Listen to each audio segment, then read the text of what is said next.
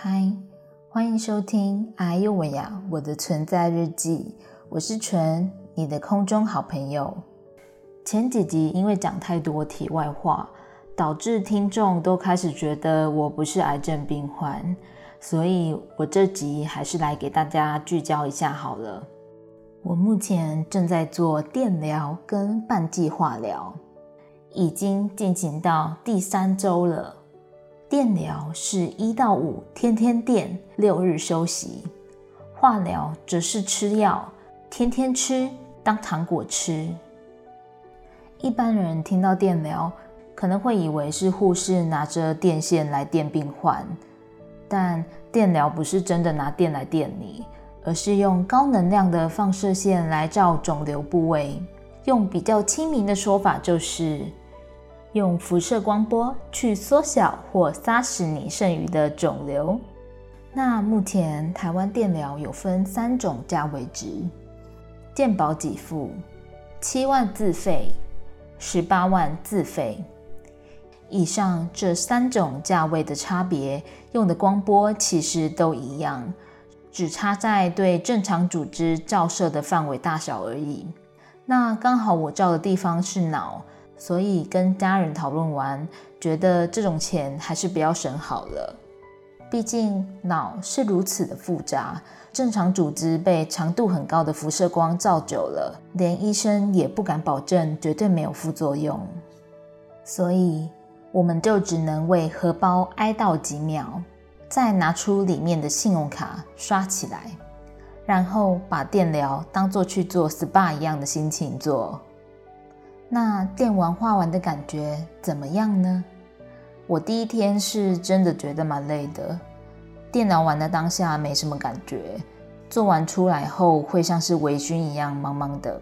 忙完之后，你的身体就会像是刚爬完喜马拉雅山一样，抬头举手都会累的程度。就可以让你下午整天只躺在床上，什么都不想动。至于化疗呢，我是在睡觉前搭配安眠药吃。我原以为睡着后就可以无感度过，结果殊不知，这个药会让我在半夜两点到四点的期间，因为反胃感起床，然后要吐不吐，要睡不睡的。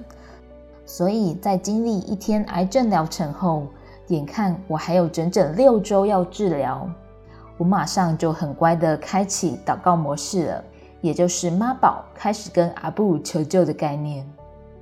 对我又跟耶稣求救了，我就开始边哭边祷告说：“耶稣，要我六周都这样过，这我真的不行。我知道我比奶奶有肉，但怎么这么累？”在身体崩溃前，我的心灵会先崩溃。拜托救我！喂喂，这个是呕吐的声音。结果就是，我现在有力气能录节目跟大家讲话，不觉得也是蛮神奇的吗？我知道有些听众可能开始觉得我在胡乱了，或是开始觉得自己转到信仰频道。但我认真说，当我祷告完，第二天到现在，我真的就完全没有第一天那种很累、想吐的感觉了。我猜你一定有在电线杆看过“信耶稣得永生”的标语。呃，我短时间内也很难跟你解释这个生命道理，但至少我可以用自身的例子告诉你：信耶稣让我电疗、化疗不累。是我可以跟你保证的，所以当你开始遇到状况，不妨也可以，